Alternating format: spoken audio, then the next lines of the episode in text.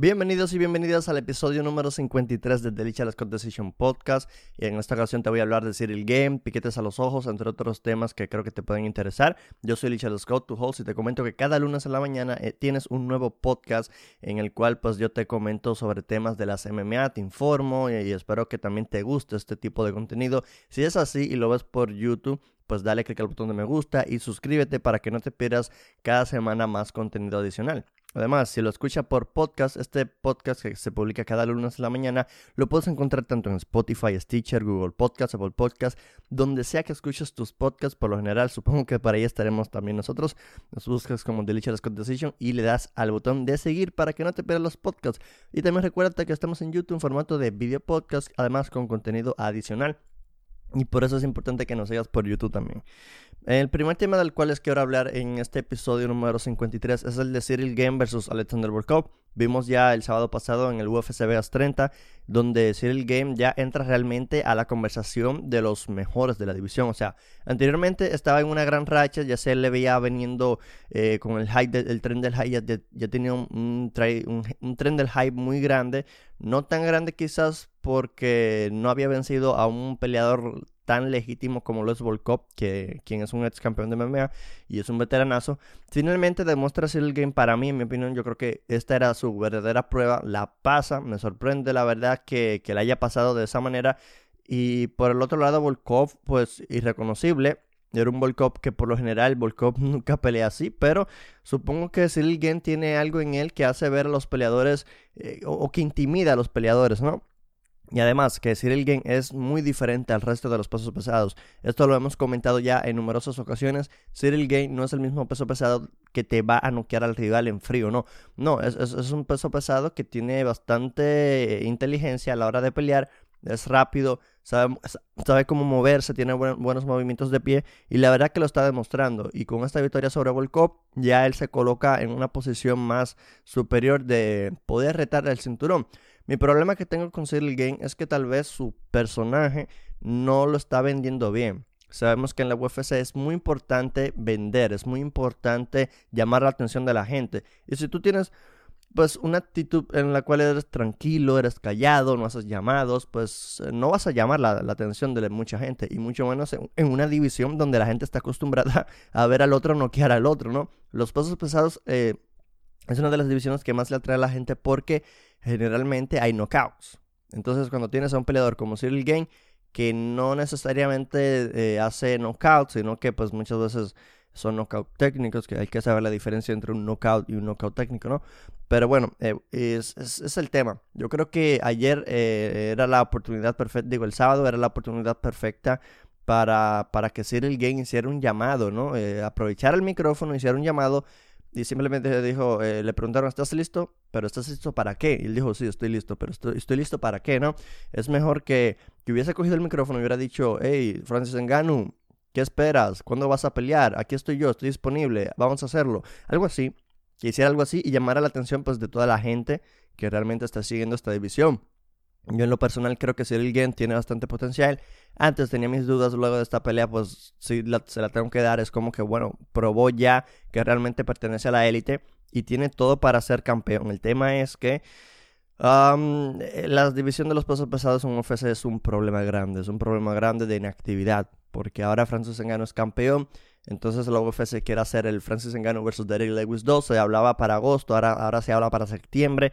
Tenemos también por ahí a Stipe Miocic que está esperando también esa pelea por el cinturón.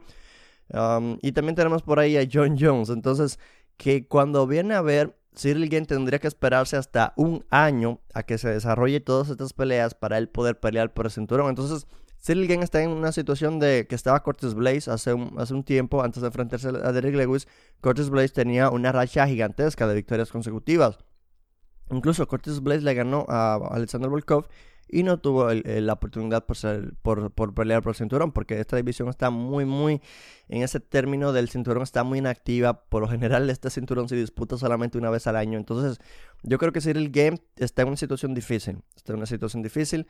O, eh, o enfrenta nuevamente, eh, quiero decir, al ganador de Blaze y Arciño, o espera hasta que se le dé la oportunidad o buscaría un combate con Stipe Miocic. No creo que Stipe Miocic quiera pelear contra Cyril Game. No creo que John Jones quiera pelear con Cyril Game. No creo que Derek Lewis quiera pelear con Cyril Game.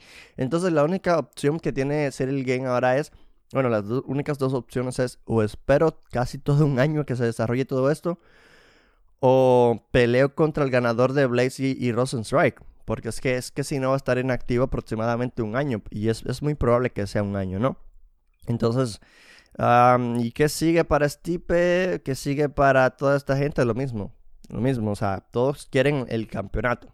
Jones, Stipe, Lewis quieren pelear por el cinturón. Así que está en esta situación Cyril Game en la que pues está muy, muy, eh, muy mal parado. Porque mm, espero, no espero, me, mantengo activo, ¿no? Entonces e, es muy complicado. Y otro tema del cual les quiero hablar. Los piquetes a los ojos en el evento del UFC 30 UFC Vegas 30, vimos que fueron muy recurrentes, vimos eh, una pelea, incluso André Philly versus Daniel Pineda se tuvo que detener por, por un piquete a los ojos, André Philly le, le, pues, le hace un piquete al ojo de Daniel Pineda, Daniel Pineda lamentablemente eh, no puede ver, el doctor lo examina, le dice abre el ojo, abre el ojo y nunca lo puede abrir completamente, no puede ver, por lo que el combate se detuvo se dio uno contest, es como una pelea, una pelea que nunca ocurrió, ¿no? O sea, está bien, está bastante bien. Ya luego, en la pelea incluso de Cyril Gane contra Alexander Volkov, Cyril Gane cometió dos piquetes a los ojos. O sea, en, el primero ya le advirtieron, en el segundo eh, ya fue peor, fue un peor piquete al ojo, incluso en la repetición se ve que, ah, que, es muy fuerte ese piquete al ojo, ¿no? Y, y Herb Dean sorpresivamente no le quitó un punto, o sea, independientemente le iba a quitar el punto, no, Cyril Gane como quiera iba a ganar, pero, oye, ya es la segunda vez que lo digo. ¿Qué necesitamos para que se le quite un punto por un piquete al ojo? Yo creo que eh, yo tuiteaba que yo considero que en el momento en cuando se empiece a sancionar con un punto menos a quien haga un piquete al ojo, no importa si es accidental o no, que se le quite un punto. O sea, que, o sea piquete al ojo, un punto, eh, se va, eh, obviamente esto con ayuda de la tecnología, que el árbitro obviamente detenga la pelea, vaya a las cámaras, vea si hubo un piquete al ojo y si fue un piquete al ojo realmente malo, pues bueno, cualquier tipo de piquete al ojo, ¿no? Pero que se compruebe que realmente fue piquete al ojo, pues que le quite un punto al peleador. Y si luego le va a hacer otro punto y, lo descalifica, si lo vuelve a seguir haciendo, ¿no? Porque yo creo que es la única manera en la que se va a dejar esto del piquete a los ojos. Porque hay muchos peleadores que le dicen fingers, fingers, le adviertes fingers. Y lo siguen haciendo, siguen haciendo esto. O sea, o hacen esto a veces, pero eh, se tiene que detener esto o es haciendo esto a la, mala, quitándole un punto, no importa si es accidental el piquete al ojo, es piquete al ojo, aunque sea el primer piquete al ojo, no importa si es el primero, no importa si es el segundo, el tercero, deberían quitarle un punto. Esa es mi opinión sobre este tema. Y la segunda opción sería cambiar los guantes, el diseño de los guantes. por ahí Trevor Whitman tiene una, una idea de unos guantes, tiene unos diseños muy interesantes, puede ser puede ser, pero yo creo que una de dos, o cambias los guantes o utilizas eh, mano fría, como se dice? Mano, mano pesada, ¿no? Eh, que es pues básicamente quitarle un punto a la primera. Ahora cambiando de tema, en el UFC Vegas 30 también peleó este fenómeno, este peleador muy interesante, Shabak Rakhmonov. Este peleador vence a Michel Praceres y mejora su récord a 14 victorias, un récord invicto, por cierto. En la entrevista pidió un top 15 del peso welter. Y hay mucha gente que ya rápido lo quiere ver con Hansap Chimaev porque son dos historias similares, son dos peleadores con estilos similares, ambos son luchadores. Rakhmonov es un peleador de sambo y, sabemos que ambos están invictos y es como que wow, hay que hacer este combate ahora. Rakhmonov versus Chimaev sería un combate impresionante. Y hay mucha gente que lo ve bien, que lo ha pedido en las redes sociales, eh, le hace ilusión. A mí me hace mucha ilusión también. Yo creo que es el combate que habría que hacer. El tema es que Ramonov acaba de pelear y habría que ver qué tan dispuesto estaría Ramonov de regresar pronto, porque sabemos que Shimaev está buscando rival. Shimaev está buscando rival y no sé qué tanto tiempo quiere esperar Shimaev para volver a pelear. Y el tema de Ramonov es que tiene un récord invicto. sabemos que es un peleador, pues, que, con su estilo de pelea es, es muy bueno y queremos ver ese, esa diferencia. ¿Quién es el mejor entre Ramonov y Chimaev? Son dos peleadores fenómenos, son dos peleadores que tienen un récord invicto. La diferencia es que tenemos a Chimaev por un lado, que sabe vender su personaje, que sabe decir las cosas que tiene que decir para ganar miles y miles de seguidores. Smash you, brother. I don't care. I can fight two times in a night. I don't care. I wrestle you. I smash you. ¿No? Y por el otro lado tenemos a, a quien pues hizo un llamado un top 15 pero realmente pues eh, está aprendiendo inglés también, se ve que está hablando muy bien inglés, pero a la vez es como que, bueno, no, no está llamando la misma atención al público que la que causa Hansa Chimaev, ¿no? Eso es, más tranquilo, es más, menos problemático, si se pudiera decir, su, su, su, personaje. Siempre digo personaje, ¿no? Porque sabemos que esto se trata, en la UFC de esto se trata para vender, tienes que hacer llamados, tienes que hablar basura, tienes que es importante el trash talk. Y los que no utilizan el trash talk y, están brillando, están teniendo éxito, pues son muy pocos y tienen que ser muy, muy buenos. Así que no o es muy, muy bueno o no podrá pues llamar la atención de la gente como lo hace Hans Schmidt. Pero también hay, gente por otro lado que dice que no, que no le gustaría ver esta pelea, que hacer esta pelea entre dos prospectos invictos, quitarle el 0 a 1 mataría a la estrella. Y yo solo digo que esto no es boxeo, esto es MMA, en las MMA no importa, o sea, ¿por qué evitar que dos prospectos en su mejor momento de, eh, de inicio de carrera no se enfrenten? ¿Por qué evitarlos? ¿Por qué solamente ponerle ante gatekeepers? O sea, queremos, eh, queremos que vayan gateando hasta que, hasta que se enfrenten a la realidad. No, que se enfrenten entre ellos, que veamos quién es mejor y la vida sigue. Esto no se me vea. Por perder tu invicto no quiere decir que, wow, ya se acabó. No, no, no, no, no. La mayoría de los campeones hoy día han perdido. O sea, han perdido. O sea, no, no sé cuántos campeones invictos hay actualmente en la UFC. Creo que ninguno. Creo que todos han perdido. Entonces, e, eso es lo que hay. Es lo que hay. Es una pelea muy interesante y yo estoy de acuerdo con todos a los que les interesa esta pelea. En otro, otro tema, ahora cambiando de promoción, vamos a hablar un poquito de Bellator y es que Fedor Emelianenko ha anunciado su regreso. así es, en octubre, me parece que es el octubre 23, va a regresar finalmente Fedor, el último emperador Emelianenko, ¿no? En octubre 23 en Moscú. Será la primera vez que Bellator lleve un evento en Moscú. Hay que tomar en cuenta que a Fedor le quedan dos peleas en el contrato y también Fedor es considerado como el mejor de la historia para muchos, ¿eh? Independientemente nunca ha llegado a la UFC, para muchos Fedor es el mejor de la historia. Y dijo Scott Coker que están pensando para sus rivales, tienen, tienen los nombres de Josh Barnett, tienen a Junior Dos Santos, Alistair Overeem, entre otros. Esos son los posibles rivales que podría tener Fedor Emelianenko con su regreso a Moscú y en su última pelea, ¿no? Mm, Fedor Emelianenko es un gran peleador. La verdad es que para haberse ganado el respeto de mucha gente sin haber pisado la UFC, es como que impresionante. Porque hoy día sabemos que la mayoría quiere llegar a la UFC, es la promoción número uno del mundo y es normal. E, es normal que todos quieran ir para allá, o, una gran mayoría, mejor dicho, ¿no? Y en el caso de Fedor, pues nunca se pudo dar, no sé si hubo problemas fuera de, de cámaras, detrás de cámaras o como se llame, pero sí, nunca se pudo dar y ya a estas alturas que tiene 44 años me parece, yo creo que ya es muy tarde. Le quedan dos peleas de contrato, supongo que después no sé si se retire, no sé si continúe peleando, no sé. Solo sé que le quedan dos peleas del contrato y están viendo peleadores para, para, enfrentarlo. Y yo creo que lo están haciendo bien. tomar en cuenta tipos de peleadores leyendas como Barnett, como Dos Santos, como Overeem. Son los nombres que tú tienes que tomar en consideración para una pelea con Fedor. No les puedes poner un, un jovencito, no les puedes poner un peleador que esté en su mejor momento porque es que no, no, no, no sería justo. No sería justo. Fedor ya no está en su mejor momento, obviamente ya, tiene 44 años. Así que enhorabuena por él que anunció su regreso. Finalmente vamos a ver a Fedor Emelianenko un par de veces más.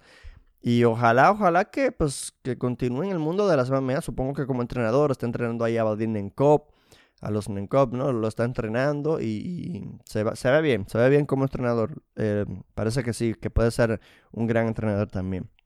Y ahora ya para cambiar otra vez de tema de Bellator y volver a la UFC, el UFC 264 se llevará a cabo este 10 de julio. Puede ser el final de una era, tal vez. Puede ser el fin de una era. No lo sé, no estoy seguro, puede ser, pero vamos a ver los escenarios. Estos escenarios yo me lo he planteado Em, obviamente la semana que viene no hay UFC, se la van a tomar de descanso para que nosotros mismos también podamos digerir un poco lo que se viene del UFC 264, que será el 10 de julio. Pero los posibles escenarios que yo tengo son los siguientes. Si gana Dustin Poirier, debería pelear directamente por el cinturón peso ligero. Es que no hay duda. Si él le gana a Conor McGregor, él debe ir ante Charles Oliveira y enfrentarlo y, que gane el mejor. Y ojalá esa pelea se lleve a cabo en diciembre, octubre, noviembre, por ahí, ¿no? Si pierde Conor McGregor, probablemente solo le quede subir al peso welter porque si quiere continuar su carrera eh, de una manera fresca, yo creo que que la única opción que tendría sería subir a la 170, donde él dice que es donde él mejor se siente, y ahí pues está de récord 1-0. Entonces, que intente en el peso welter hacer una carrera. Obviamente el peso welter es más complicado por el tema del peso, ¿no? Pero si Conor McGregor dice que es donde él mejor se siente, pues adelante, que lo intente. Porque si pierde en los 155, eh, ya no tendría nada que hacer. Ya no tendría nada que hacer en las 155 libras. Porque es que no gana en las 155 como desde hace 4 o 5 años. Entonces yo creo que sería el final de una era para Conor McGregor si es que pierde. A no ser que se quede en las 155 y decida hacer peleas solamente por dinero. Tipo peleas con Nate Díaz peleadores así que tengan nombres también de leyendas, ¿no? Y, que él tenga interés en enfrentar, que pueda hacer bastante dinero. Ahora, si pierde los Poirier, le tocaría entonces volver a la pizarra de la división y ver quién sería su próximo rival. Por ahí tiene Justin Gaethje, tiene por ahí a Benil Darius, tiene por ahí a Michael Chandler, entre otros peleadores que están rankeados altos, ¿no? Esa sería la realidad de, de, de si pierde. Eh, tendría que regresar a la columna de, a la pizarra, perdón. Tal vez, pues, eh, un combate entre Justin Gaethje tendría mucho sentido o Benil Darius, pues no lo sé. Pero si pierde Dustin, de verdad es que no tiene mucho que perder, solamente eh, la oportunidad por el cinturón, ¿no? Que para él, según, según era su sueño, hasta que el dinero se mete. Y, y es lo más inteligente de hacer. O sea, una pelea por dinero o una pelea por el cinturón, tienes que tomar la pelea por, por el dinero porque lamentablemente en la UFC no te va a garantizar que ganes tanto dinero en, una pelea como lo puedes hacer enfrentándote a Conor McGregor, ¿no? Y, posiblemente hoy por hoy Conor McGregor sea la única pelea que importe más que una pelea por cinturón. O sea, tú puedes poner una pelea por cinturón y Conor McGregor, nada más con Conor McGregor, es que tiene que ser el primero. Conor McGregor tiene que ser el número uno porque eh, hoy por hoy un pay-per-view que no sea por cinturón es muy difícil hacerlo, salvo seas Conor McGregor en la UFC. Y si gana Conor McGregor, pues debería enfrentar directamente, rápidamente a Charles Oliveira. No tendría pero. Si gana Conor McGregor, así es, aunque haya ganado una sola vez en 4 o 5 años, si le gana a Dustin Poirier, tendría que ir directamente a enfrentarse con Charles Oliveira por el cinturón de las 155 libras. Y ese es el escenario que yo estoy viendo, ¿no? Si gana Conor McGregor, cinturón. Si gana Dustin Poirier, cinturón. Si pierde Dustin Poirier, pues a, a ver quién se enfrenta próximamente. Si pierde Conor McGregor, pues ahí sí. Si pierde con un McGregor, yo creo que sería el final de una era. Yo creo que no estaría bien visto que siga en la 155. Porque si. Y también depende cómo pierda, porque si pierde una pelea muy cerrada, pues tal, vez lo pensaríamos. Pero si pierde por knockout otra vez, pues sería lamentable seguir viendo a Conor peleando en la 155. Y, y, pues si él entonces decide quedarse ahí, pues que lo haga por dinero solamente, porque es que no hay de otra. Ya se estaría muy clarísimo que ya no podría, que ya no puede enfrentar a los mejores de su división y estaría claro. Ahora, él dice que la 170 es donde mejor se sienta, así que pues adelante, que suba a la 170 a ver qué tal. Yo no lo veo muy bien en la 170, pero si él dice que la 170 es donde mejor se ve, adelante. Lo vamos a dejar por aquí. Yo soy Lichard Scott y cada lunes en la mañana tienes un nuevo episodio de The Lichard Scott Decision Podcast. Esta ocasión fue el episodio número 53. Espero que te haya gustado, espero que te haya informado, que es lo más importante. Si lo ves por YouTube, dale click al botón de me gusta. También dale click al botón de suscribirte si eres nuevo. Compártelo en tus redes sociales con tus amigos, familiares. Yo soy Lichard Scott. También el podcast lo tienes en formato de audio en las plataformas de audios Apple Podcasts, Spotify, Stitcher, Google Podcasts. Donde escuches audio lo tienes disponible como Lichard Scott Decision. Le, le das clic a seguir y ya estás. Lo importante también que, que me sigas en YouTube es que hay contenido adicional. En YouTube pues te suscribes y hay contenido adicional. Sabemos que en la plataforma de audio solamente es el podcast una vez a la semana, pero en, en lo que es YouTube pues tienes contenido casi diario, ¿no? Entonces, así que es importante que me sigas en YouTube y yo lo voy dejando por acá. Muchas gracias por todo el apoyo que me da. Este ha sido el episodio número 53 y nos vemos en el próximo.